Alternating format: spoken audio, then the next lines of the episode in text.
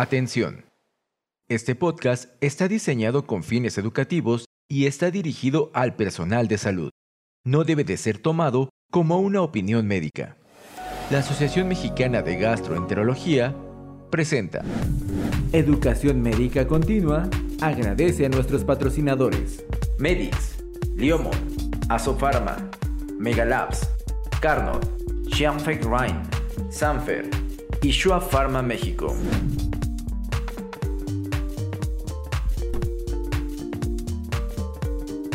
Gastroperlas AMG, conducido por el doctor Octavio Aguilar.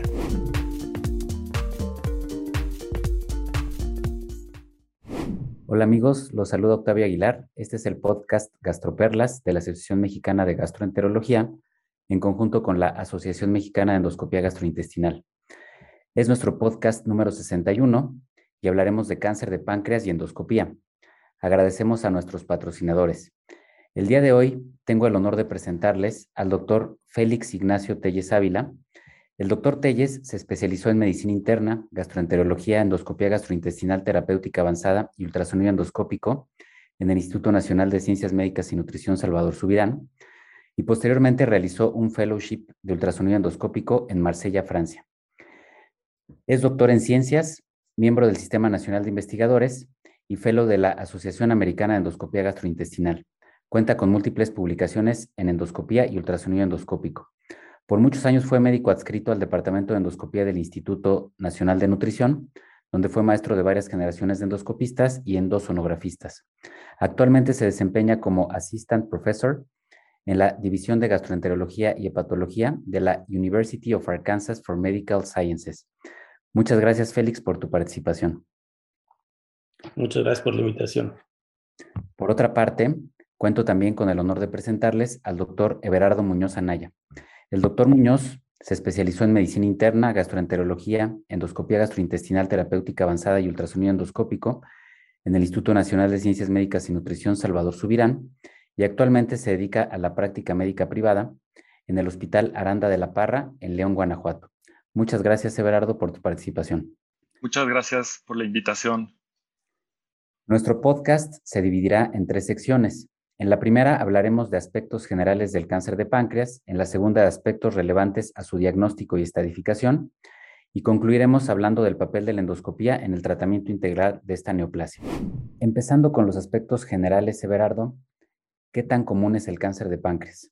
Bueno, recordar, Octavio, que en Estados Unidos aproximadamente 62.210 pacientes se diagnostican con cáncer de páncreas cada año. Y saber, pues que actualmente es la cuarta causa de muerte por neoplasias en Estados Unidos. Se dice que aproximadamente a nivel mundial representa la séptima causa de muerte, siendo más frecuente en los, países industrializados.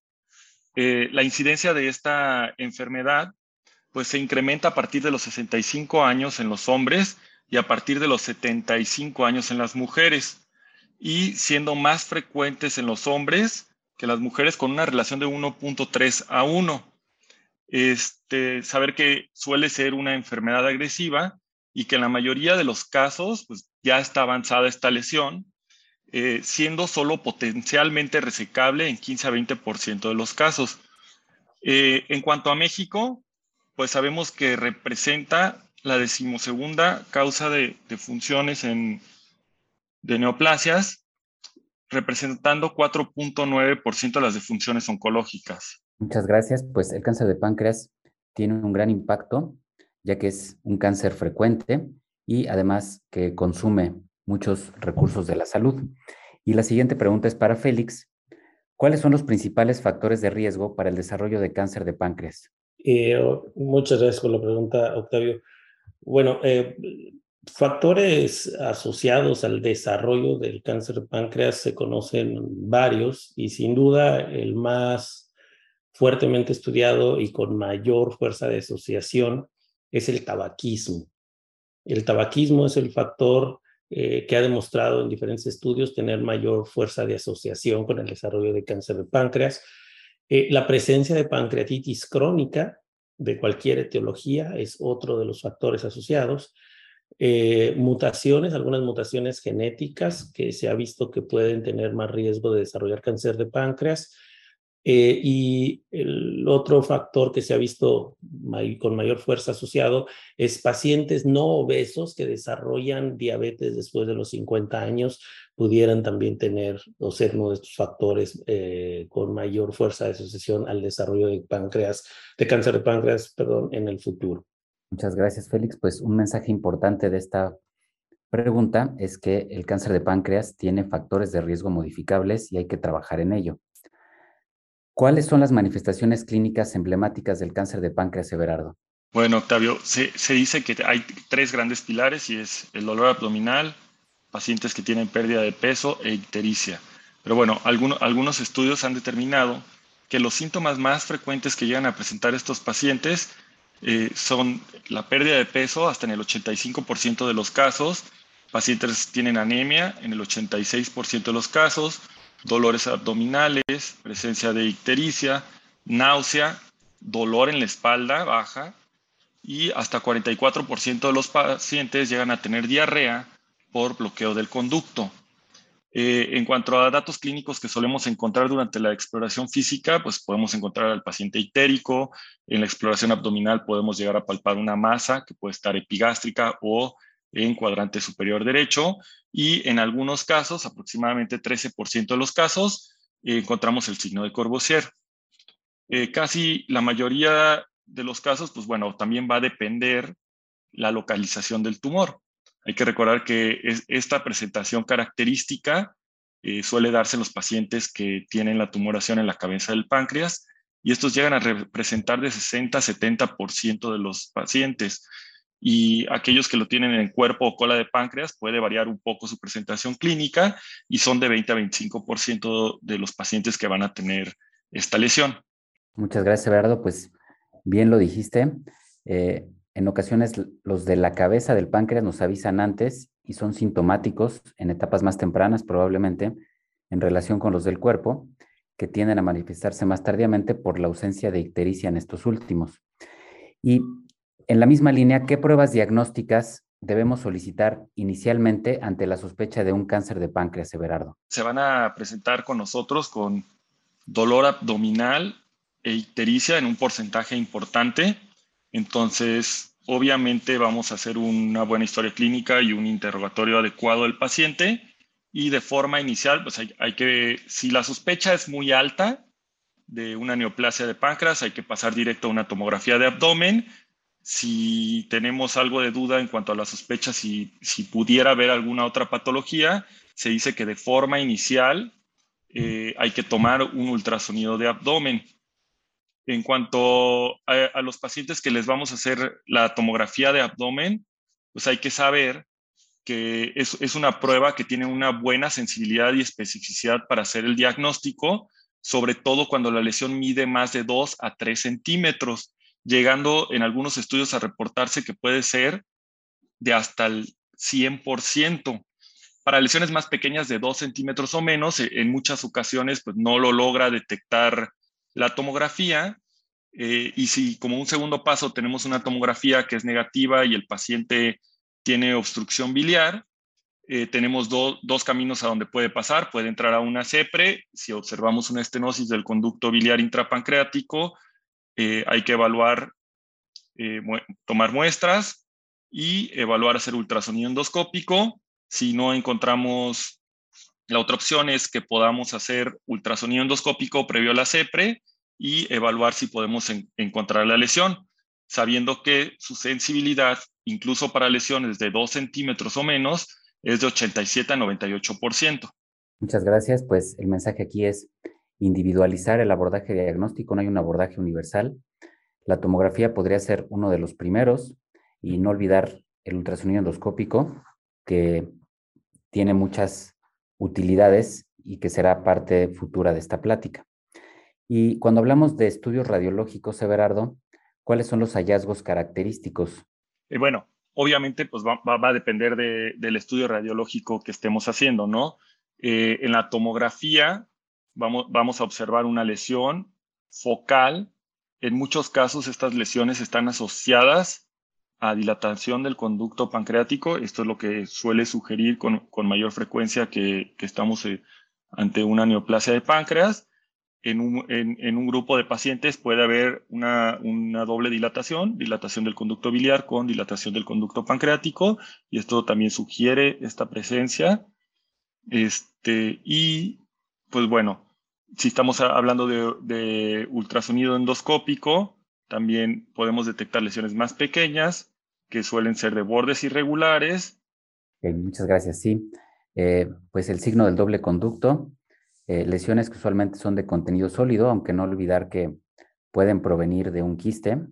Eh, y en este sentido, cuando un radiólogo nos reporta una tumoración sólido, Félix, ¿cuáles son nuestros principales diagnósticos a considerar?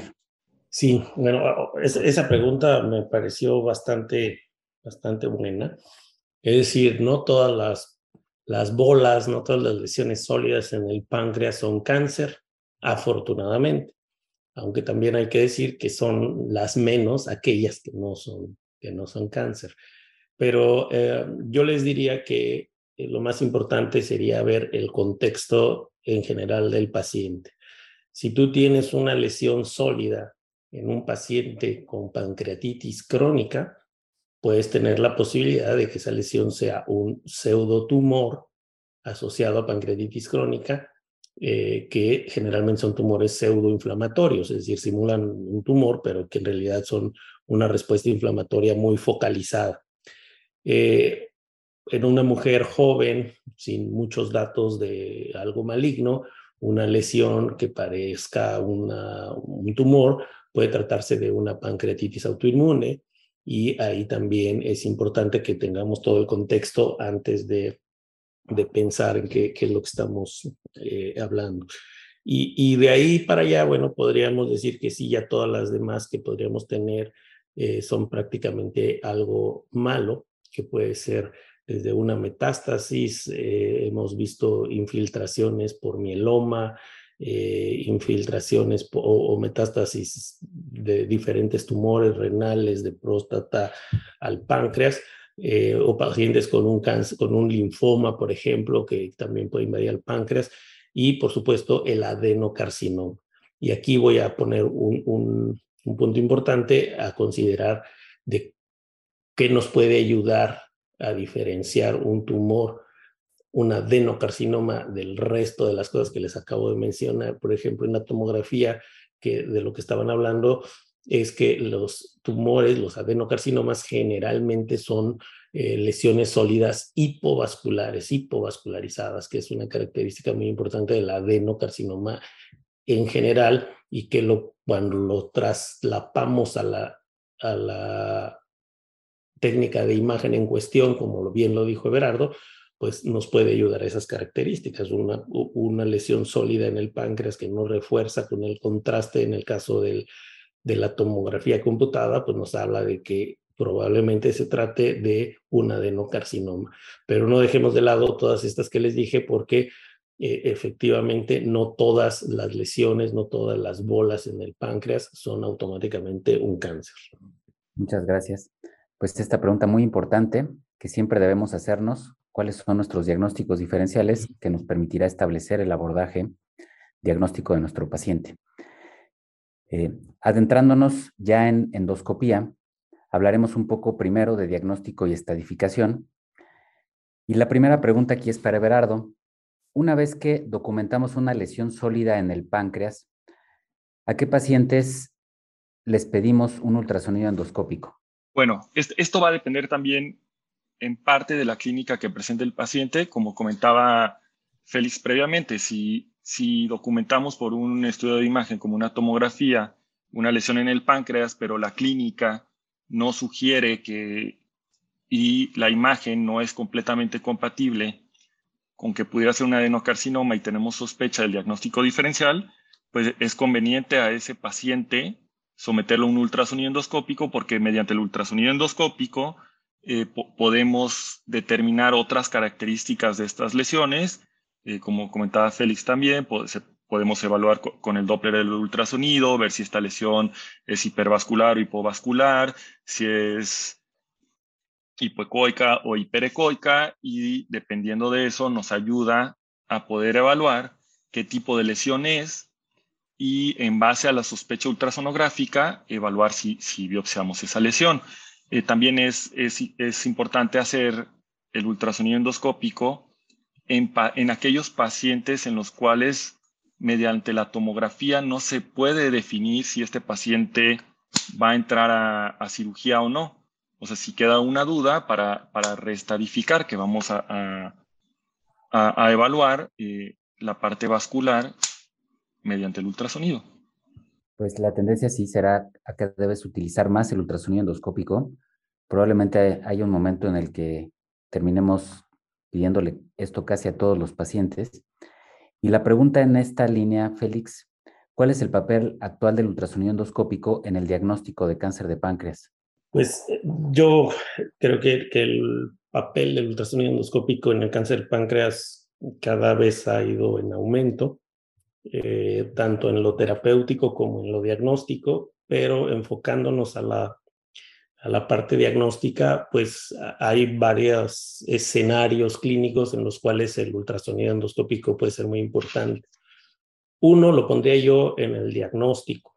Eh, vamos a, imaginar un paciente que por alguna razón eh, esté o no ictérico y que eh, se le haga un estudio de imagen y no se, no se logra visualizar una lesión en la tomografía o en la resonancia, que como comentó Everardo, a veces la tomografía no ve lesiones pequeñitas, pero tu paciente puede tener o algunos síntomas o, o, o como dije, que los haga sospechar que tiene un cáncer de páncreas, bueno, pues, o algo en el páncreas, ese paciente hay que meterle ultrasonido, aún aunque la tomografía sea negativa. Eh, recientemente publicamos este, también nosotros por ahí el rendimiento diagnóstico del ultrasonido endoscópico en pacientes con un estudio de imagen en el cual se ve dilatación del conducto biliario pancreático sin una causa evidente en este estudio de imagen y ahí el, ultrasonido endoscópico también cobra relevancia porque logra detectar lesiones muy pequeñas que no se lograron ver en los estudios de imagen tradicionales. Es decir, entonces, punto número uno en el diagnóstico podría ser en detectar lesiones pequeñas que por otros métodos de imagen no se han visto hacérselo en pacientes que tienes tú la sospecha de un cáncer de páncreas, aunque las imágenes no te digan que así es o no te confirmen las menos invasivas, ahí tiene un papel el ultrasonido endoscópico. Eh, posteriormente, para tomar tejido, es decir, ya tienes eh, la evidencia de una lesión en, el, en cualquier método de imagen, pero tú requieres tejido para tener el diagnóstico. Entonces ahí el ultrasonido endoscópico, sin lugar a dudas, yo creo que no debe haber ninguna discusión y así lo establecen las guías eh, de, este tipo de, situaciones, las guías clínicas, en el que para tomar tejido, muestras de tejido en un paciente con lesiones sólidas del páncreas, el estudio de primera línea debe ser el ultrasonido endoscópico. Y eh, otro escenario que a lo mejor no es propiamente eh, diagnóstico nada más, pero bueno, el estadiaje. El estadiaje de los tumores de páncreas, pues el ultrasonido endoscópico tiene un papel eh, hiperrelevante o un papel mayor, vamos a llamarlo así, comparado con otros estudios. Entonces eso como parte diagnóstica serían los escenarios en los cuales yo podría mencionar y que hay que tenerlos en, en cuenta cuando nosotros consideramos si hacer o no hacer un estudio de este tipo. Muchas gracias, Félix. Pues me atrevo a decir que el ultrasonido endoscópico se está convirtiendo en el estándar de oro en el diagnóstico de este tipo de tumores.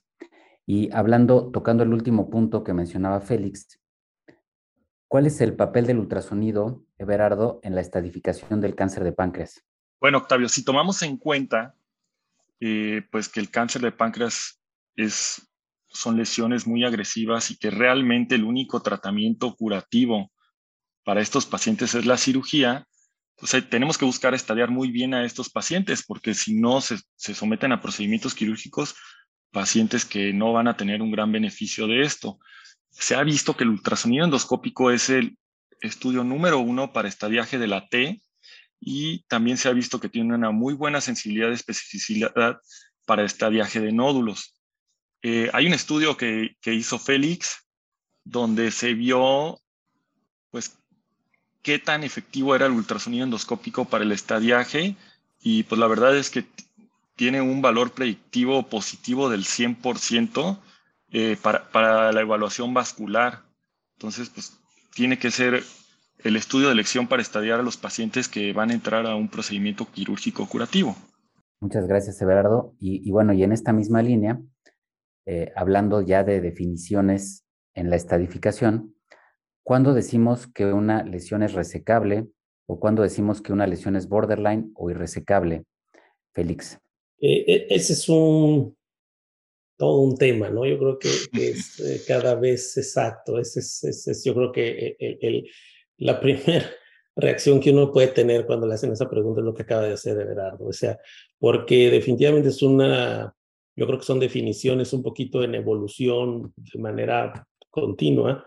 Y también hay que decirlo, eh, voy a ponerlo así, el, el principal factor que yo podría, o el principal parámetro que yo pondría para decidir si una lesión es resecable, no resecable o borderline, es qué cirujano tienes. Así de, sería mi primer comentario. Luego ya yéndonos un poquito a lo académico, bueno, pues eh, se llama un tumor resecable aquel el cual eh, no toca alguna estructura vascular vecina y que eh, se puede resecar.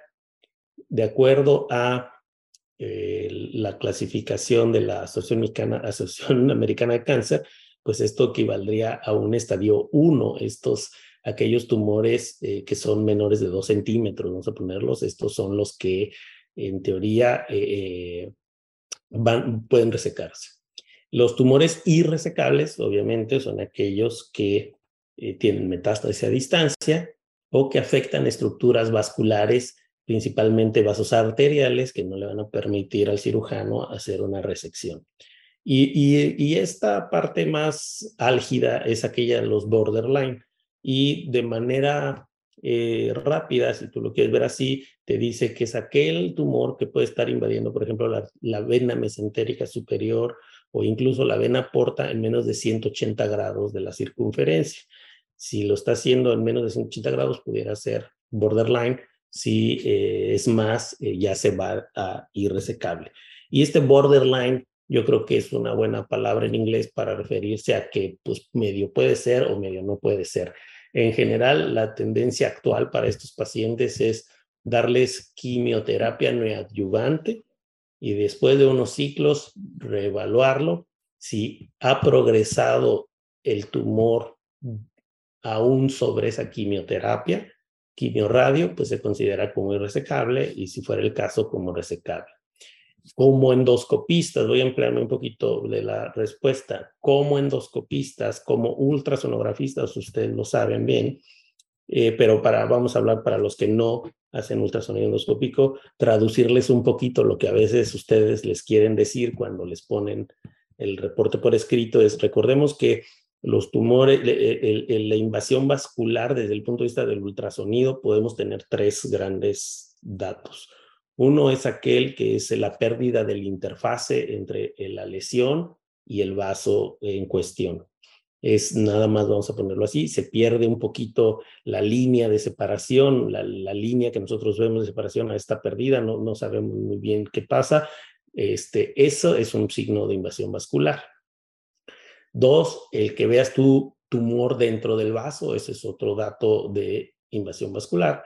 Y el tercero, lo que le llamamos neovascularización, que son que tú veas un flujo vascular eh, alrededor del vaso de neoformación, cuando eh, puedas ver hay muchos eh, vasos como una degeneración cavernomatosa de la porta, pero en, en, en, en, otro vaso que esté o en la misma porta, pero asociado a la presencia de un tumor.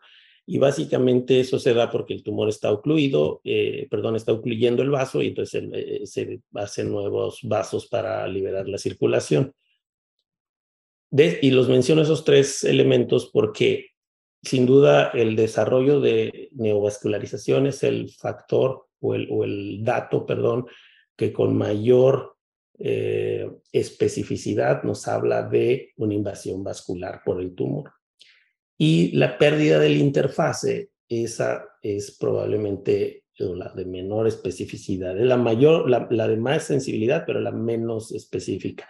¿Por qué? Porque puede ser que el tumor simplemente nada más esté muy pegado al vaso, pero no quiere decir que necesariamente lo está tomando y eso tú, tú no lo puedes saber.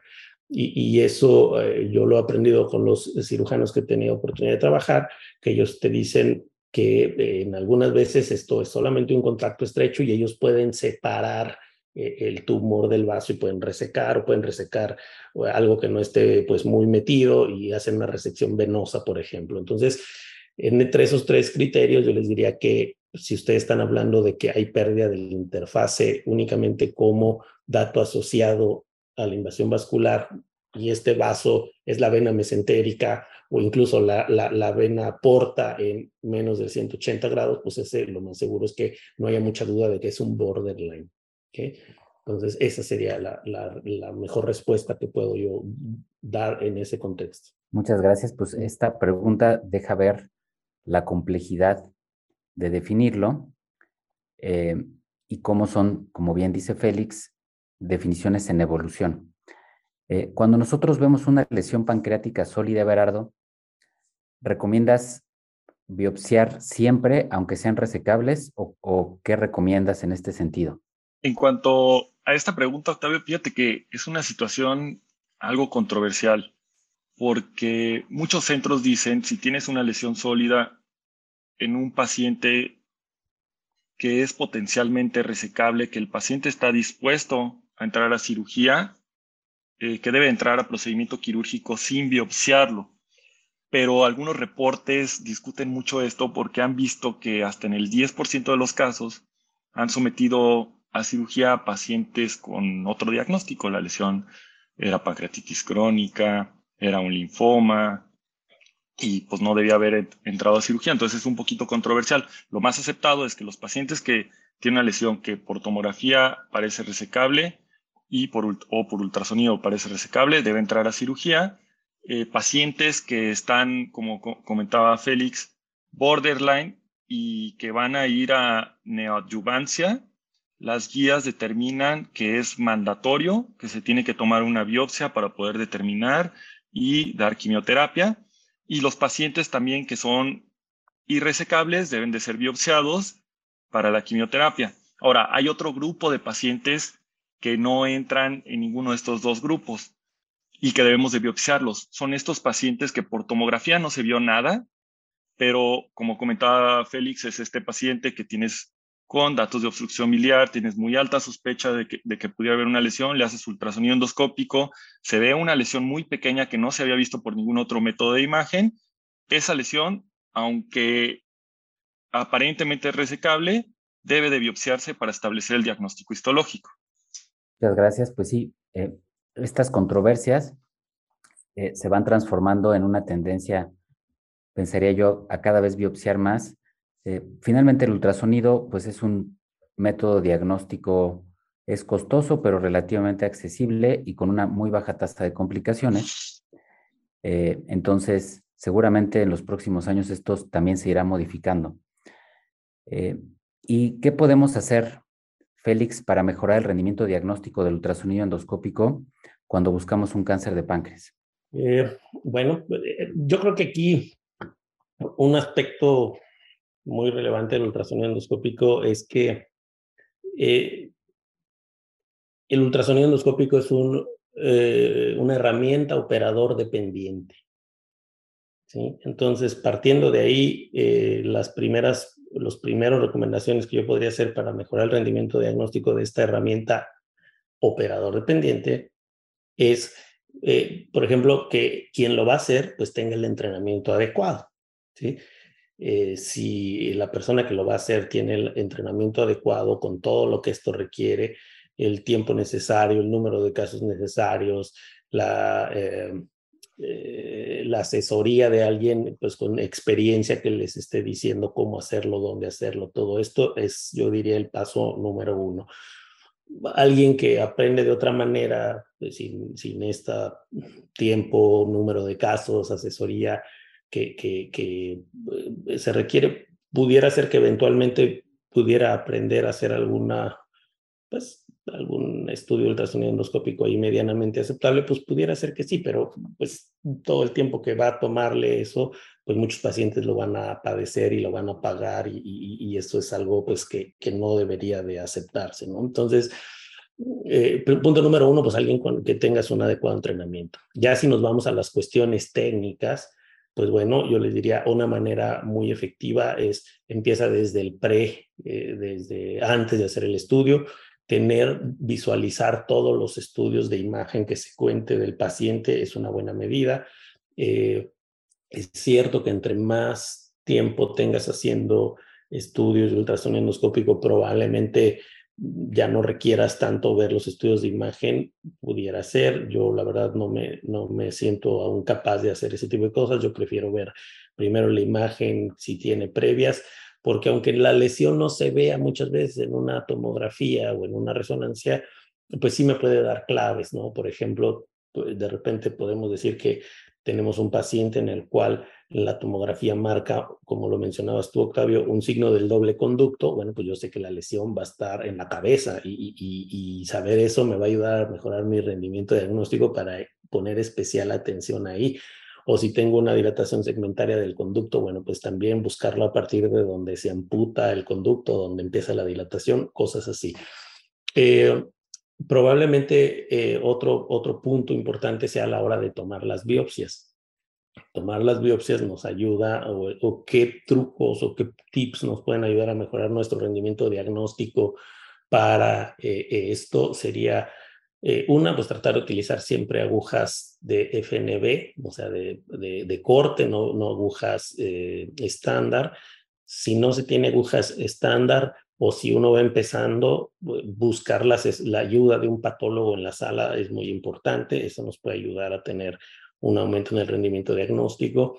Si no es posible el tener el patólogo en sala cuando vas empezando, pues por lo menos hacer esta, este MOUS, o sea, el, la evaluación macroscópica de mi muestra y recordar que si, bueno, vemos ahí los churritos blancos, estos son más probablemente sea tejido comparado con, con, los, con algún coágulo, este, ¿Qué otra cosa podemos hacer? Bueno, las agujas, el patólogo, este, el MOS, eh, eh, el número de pases, hay estudios que nos demuestran que por arriba de 3, 4 pases es como está, digamos, alcanza la mayor eh, rendimiento diagnóstico del estudio.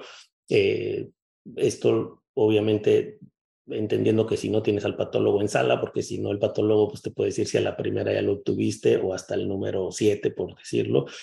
Eh, estos serían yo creo que los tips que, que, a mí se me ocurren ahorita, que yo tengo en la cabeza como de mayor facilidad para hacerlo este, eh, en, en, la práctica diaria.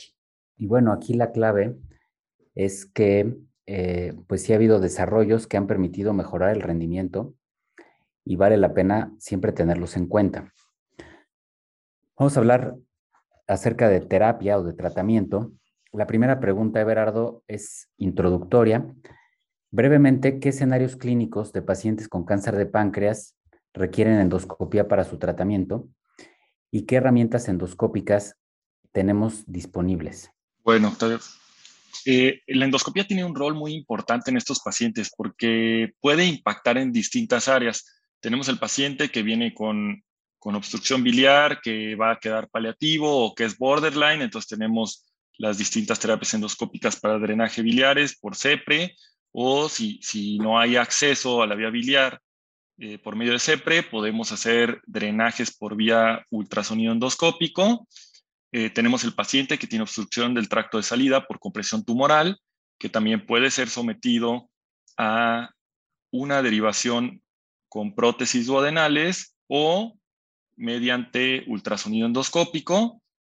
Tenemos los pacientes que también desarrollan complicaciones como sangrados, donde podemos realizar endoscopías con, con terapia endoscópica para detener el sangrado y también tiene un rol en el manejo del dolor con algunas técnicas por ultrasonido endoscópico eh, para controlar el dolor de estos pacientes. Pues por lo que nos platica Berardo, estos pacientes casi nunca se escapan de, del endoscopista. Y la siguiente pregunta es para Félix. ¿Qué pacientes con obstrucción biliar con cáncer de páncreas requieren ultrasonido endoscópico? Bueno, ¿qué pacientes? Ok. Eh, pues yo voy a responderla mejor. ¿Qué pacientes no requieren drenaje endoscópico? Bueno, vamos a, obviamente aquí estamos hablando de pacientes que tienen eh, obstrucción eh, de la vía biliar, porque puede ser un paciente con cáncer de páncreas en el cuerpo o en la cola, y pues esos definitivamente no requieren CEPRE, ¿no? Y, y esto lo menciono porque a mí me han llegado o he visto pacientes en los cuales este, con tumores en el cuerpo o en la cola y, te lo refieren porque quieren que les hagas una CEPRE eh, y pues bueno, pues simplemente habría que, que evitarlo. Si nos vamos a los pacientes que tienen obstrucción biliar con un tumor de, de la cabeza del páncreas, yo lo pondría así. ¿Qué paciente no le requiere un drenaje? Pues es aquel paciente que ya van a operar en las próximas dos o tres semanas. Ese paciente eh, en general no va a requerir un drenaje a menos de que los niveles de bilirrubinas sean tan altos que el, anestesiólogo pida que se drene porque, como ustedes recordarán, los niveles, pues por arriba en general de 15 o 20 miligramos eh, por decilitro se han asociado con depresión miocárdica y entonces los anestesiólogos no les gusta tener un paciente así. Entonces, pero si tienes un paciente con 3, 4, 5 bilirrubina, y lo van a operar en dos, tres semanas, pues, y no tiene colangitis, evidentemente, eh, a ese paciente no lo drenas. Ese paciente puede ir directo a cirugía sin problema. A grandes rasgos, todos los demás pacientes, pues van a ir a drenaje endoscópico.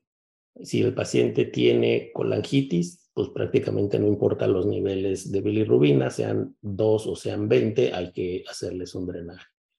Eh, de la vía biliar porque si no, no va a mejorar. Si el paciente no va a recibir cirugía de manera eh, pues pronta, porque tiene un tumor borderline, por lo que sea que le van a dar quimioterapia primero, pues hay que drenarlo para que ese paciente pueda recibir la quimioterapia. En general, dependiendo del qué quimioterapia, eh, pues no pueden recibirlas generalmente por arriba de tres o arriba de cinco, dependiendo de, de, de la gente que se va a utilizar.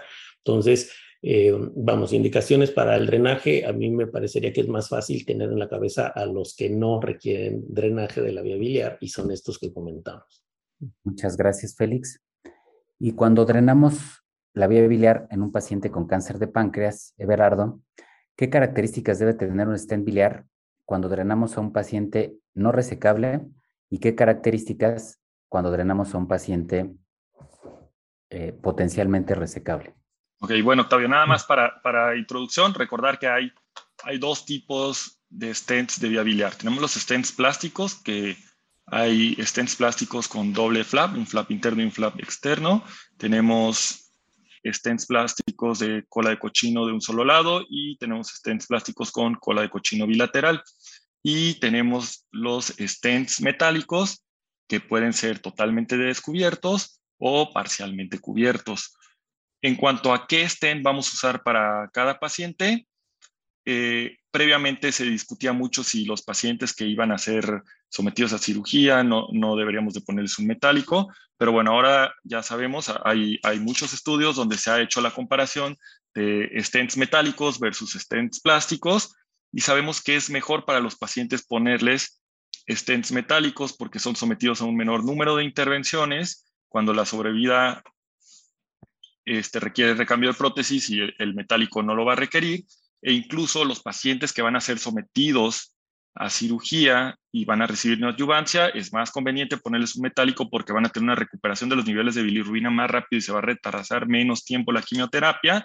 Y se ha estudiado que el hecho de que el paciente tenga un stent metálico no va a cambiar el pronóstico en la cirugía.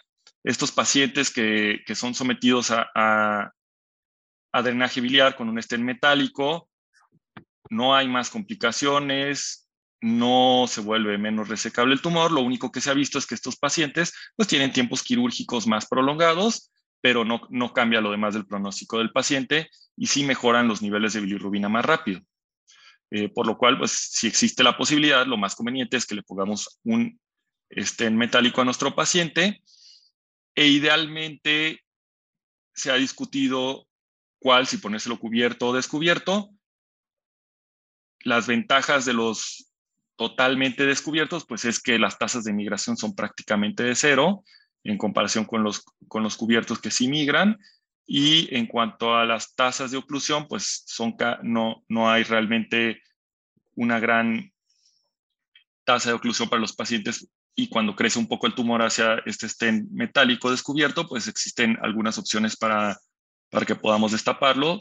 Quizá a veces se puede resolver este conflicto con la, cirugía poniendo prótesis relativamente cortas que a la hora de resecar el cirujano se lleva con todo y el tumor y la vía biliar remanente pues queda libre de cualquier prótesis. Eh, y la siguiente pregunta es para Félix.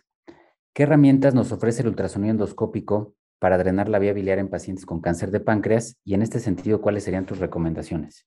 Uy, este, pues ese es todo, todo un tema, ¿no? O sea, podríamos pasarnos aquí el podcast completo, este, hablando sobre el drenaje eh, de la vía biliar guiado por ultrasonido endoscópico. Eh, vamos a hacerlo de manera muy resumida. Yo creería que eh, podríamos tener, sin duda, mm, a todo aquel paciente en el cual la CEPRE es fallida, hay que hacerlo por ultrasonido endoscópico como opción de primera línea después de la CEPRE fallida. Es decir, eh, si bien existe la opción del drenaje percutáneo, ya hay múltiples estudios este, hechos en múltiples lados, incluyendo eh, algunos de nutrición, por ahí alguno del INCAN también, donde se muestra pues que el drenaje guiado por ultrasonido endoscópico de la vía biliar en pacientes con una CEPRE fallida previa pues es mejor opción que el drenaje percutáneo. Y entonces ahí ustedes pueden considerar cualquier eh, razón por la cual la CEPRE fue fallida. Entonces, pero es grupo de pacientes, pues eh, el drenaje guiado por ultra.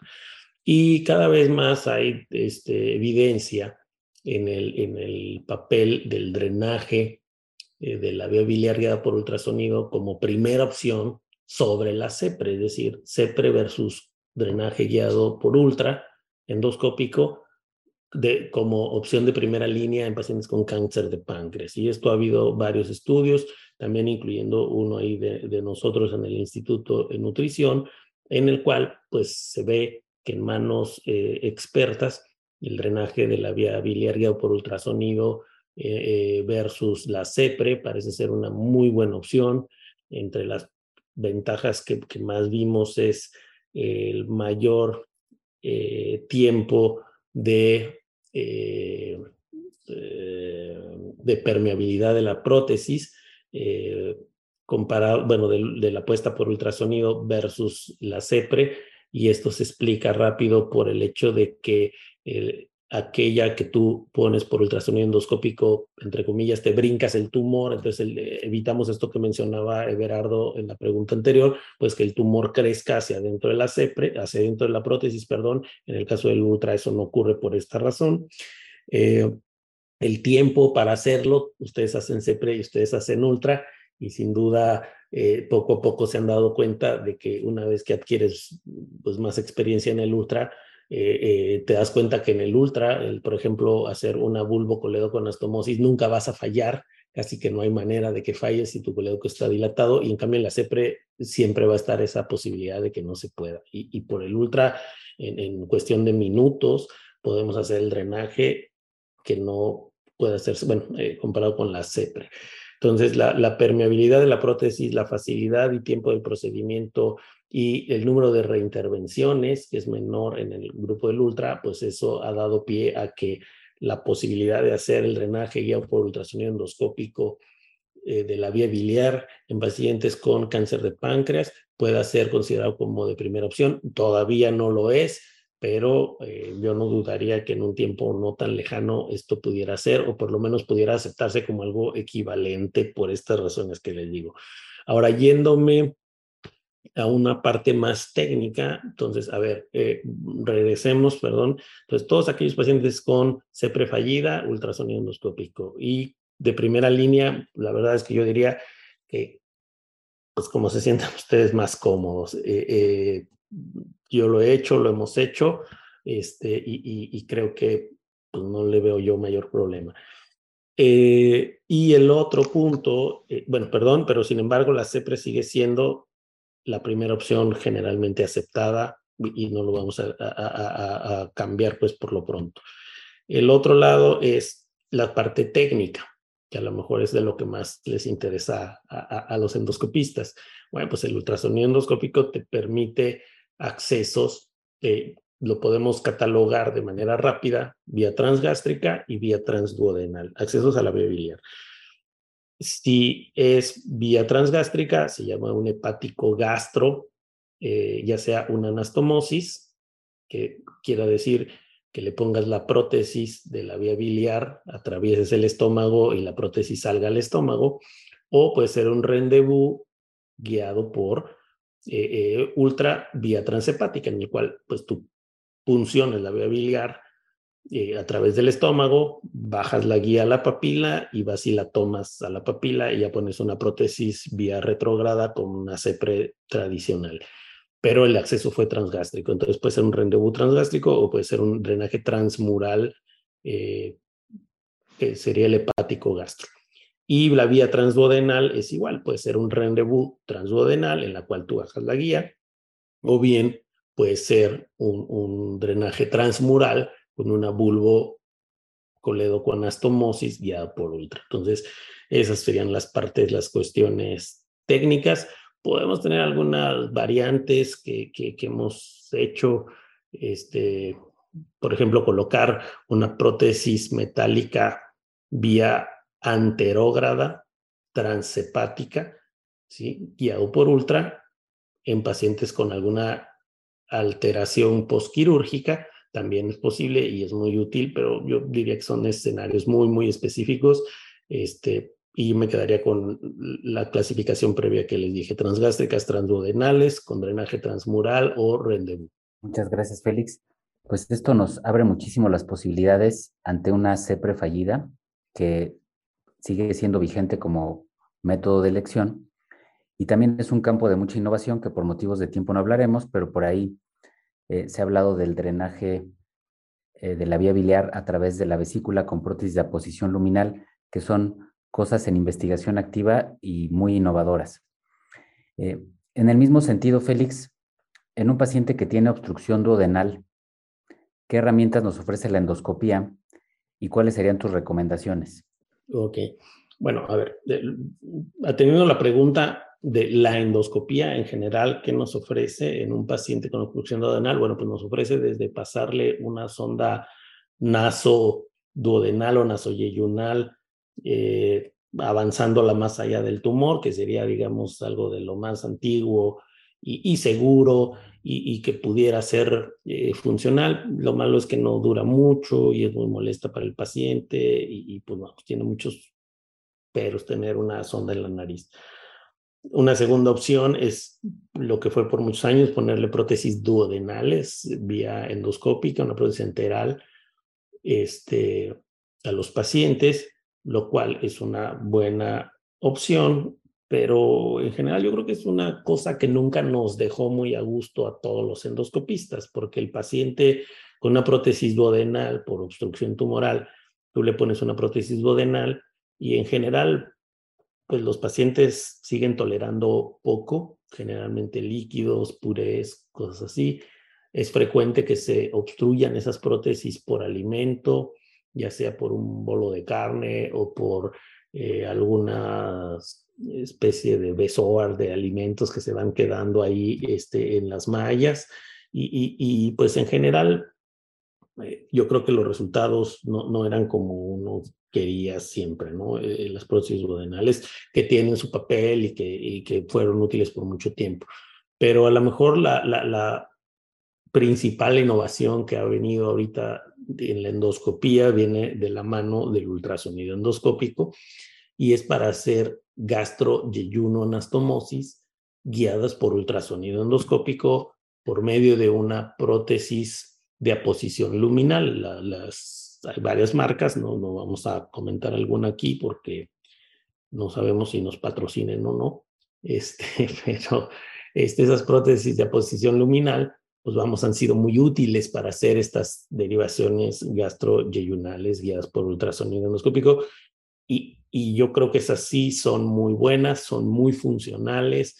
Este, eh, y al paciente al día siguiente tú lo ves totalmente diferente eh, eh, que cuando le pones una prótesis duodenal. Hay varios estudios que comparan esta gastroyeyuno anastomosis guiada por ultrasonido endoscópico versus una gastroyeyuno quirúrgica y parece que los datos nos muestran pues que la, la, la, la gastroyeyuno anastomosis guiada por ultrasonido endoscópica es al menos tan buena como la quirúrgica con los eh, con las ventajas de los tiempos de recuperación, con las ventajas a lo mejor del costo y varias cosas más ahí. Yo diría ahí nada más que, que la gastroyeyuno anastomosis con una prótesis de aposición luminal guiada por ultrasonido endoscópico es un procedimiento de, eh, alta complejidad este, y que se requiere, yo creo, una curva eh, de, aprendizaje. Cualquiera que tenga un entrenamiento adecuado en ultrasonido endoscópico, yo estoy convencido que, que, que las va a tener, pues que las puede poner sin, sin mayor problema, pero ciertamente pues sí se requiere también una curvita de, eh, para poderse, digamos, eh, eh, familiarizar y sentir cómodo poniendo estas prótesis guiadas por ultrasonido endoscópico. y bueno, y finalmente ya para concluir, ¿cuáles serían tus mensajes para llevar a casa, Berardo, brevemente? Pues, recordar que el cáncer de páncreas es una enfermedad mortal que tiene un manejo muy complejo en el, en el cual el, endoscopista sí tiene un rol muy, muy importante, pero siempre se debe de hacer un grupo multidisciplinario e involucrar al cirujano, al oncólogo médico, a clínica del dolor, para lograr un buen manejo de estos pacientes. Y Félix, ¿cuáles serían tus mensajes para llevar a casa? Yo creo que eh, concuerdo con Everardo, creo que el principal mensaje que uno puede dar eh, en el área de, páncreas y, cáncer de páncreas, por supuesto. Eh, después de muchos años de experiencia, les puedo decir que efectivamente es tener un buen equipo. Eh, yo creo que la medicina con el abordaje multidisciplinario es claro que tiene sus ventajas y, no sé si hay alguna que más, pero, pero el páncreas yo sí estoy convencido de que es una de las que es más notorio. Por más buenos cirujanos que tengas en páncreas, si ellos no tienen quien los apoye para tener un paciente con un buen drenaje de la vía biliar y que no tengan colangitis o que tengan los niveles de bilirrubina adecuados para que los puedan dar quimioterapia y operarlos. Este, si no les haces unos buenos estadiajes, pues van a estar metiendo pacientes que no se deberían de haber metido, una serie de cosas muy importantes. Entonces, a pesar de que tengas un excelente, el mejor cirujano del mundo, si no cuenta con un equipo de endoscopía que lo pueda apoyar en ese contexto, no, no, no, va, no va a tener muy buenos resultados. Si el oncólogo médico también no tiene el apoyo de un buen cirujano que pueda resolverle sus borderlines y un buen endoscopista que le pueda apoyar en esto que hemos dicho, no va a tener buenos resultados. Y el endoscopista también, por supuesto, por muy buenos estadiajes que hagas, por muy buenos drenajes que hagas, si no tienes un oncólogo médico que te pueda apoyar con los eh, tratamientos adecuados, si no tienes un cirujano que te pueda ayudar para operar esos pacientes de manera adecuada en el momento adecuado, pues también va a ser muy difícil que, que puedas este, tener todo el, todo el abordaje, todo el tratamiento para tus pacientes. Ese sería, digamos, eh, mi principal mensaje. Eh, de otra manera, más general, podría decir que pues a todos los gastroenterólogos, este, clínicos, a todos, todos los endoscopistas, los cirujanos involucrados, es que cuando tengan un paciente que sospechen ustedes de cáncer de páncreas o que tengan un paciente con cáncer de páncreas, pues tienen que referirlo, tienen que buscar el apoyo de un grupo que sea completo, que tenga todo esto, una persona de su confianza, eh, porque, como mencionaba alguno de ustedes, el ultrasonido endoscópico cada vez más es necesario en este grupo de pacientes para tomar las decisiones diagnósticas y terapéuticas adecuadas. porque como lo dijimos, puede ir desde un paciente en el cual todo parezca indicar que tienen cáncer, pero que la tomografía o la resonancia no lo ve, eso no quiere decir que no lo tenga. ¿eh? Hay que hacer el ultrasonido endoscópico. Puedes tener un paciente que ya viste que tiene una lesión, pero que requiere quimioterapia previa, pues necesitas un ultrasonido endoscópico para tomarle eh, la muestra y poderle dar su quimioterapia. Y puedes tener un paciente que ya es irresecable, que ya no pueden hacer una cirugía, que no tiene caso a lo mejor darle quimioterapia, incluso lo que quieran, pero aún así van a requerir un tratamiento paliativo para lo cual se requiere un endoscopista que pueda hacer desde el drenaje de la vía biliar la gastroimastomosis necesaria o el, la neurolisis del plexo celíaco para el manejo del dolor. Es decir, toda esta complejidad la resumiría yo en que tengan en cuenta la posibilidad de hacerle un ultrasonido endoscópico. Si en su ciudad no hay, pues busquen al que esté más cercano, este, ya sea en León con, con Everardo, en la Ciudad de México contigo, Octavio, este, y, cada vez hay más, ¿no? Hay gente en Tijuana, en San Luis, en Culiacán, en, eh, vamos, cada vez más hay, hay personas eh, capacitadas para hacerlo y eso entonces el mensaje es para los, los compañeros, los, los gastroenterólogos, los clínicos, todos que están en, en, ciudades diferentes a la Ciudad de México, bueno, pues que, hay siempre una gente, pues que si no está en la misma ciudad, pues sí cercana. En efecto, pues esto es un área en constante desarrollo, crecimiento e investigación. Pues muchas gracias a ambos por su, participación. Eh, este fue el podcast número 61 de la Asociación Mexicana de Gastro en conjunto con la Asociación Mexicana de Endoscopia Gastrointestinal. Agradezco su atención y muchas gracias. Pues a los organizadores del podcast, a Everardo, a ti, Octavio, muchas gracias este, por invitarme y considerarme. Y, y pues bueno, aquí estamos para lo que para lo que gusten y manden. Muchas gracias. Adiós. Esto fue Gastroperlas AMG. Los esperamos en la próxima emisión. La Asociación Mexicana de Gastroenterología presentó. Educación Médica Continua agradece a nuestros patrocinadores. Medix, Liomon, Asofarma, Megalabs, Carnot, Xianfeng Rhine, Sanfer y Shua Pharma México. Atención. Este podcast está diseñado con fines educativos y está dirigido al personal de salud. No debe de ser tomado como una opinión médica.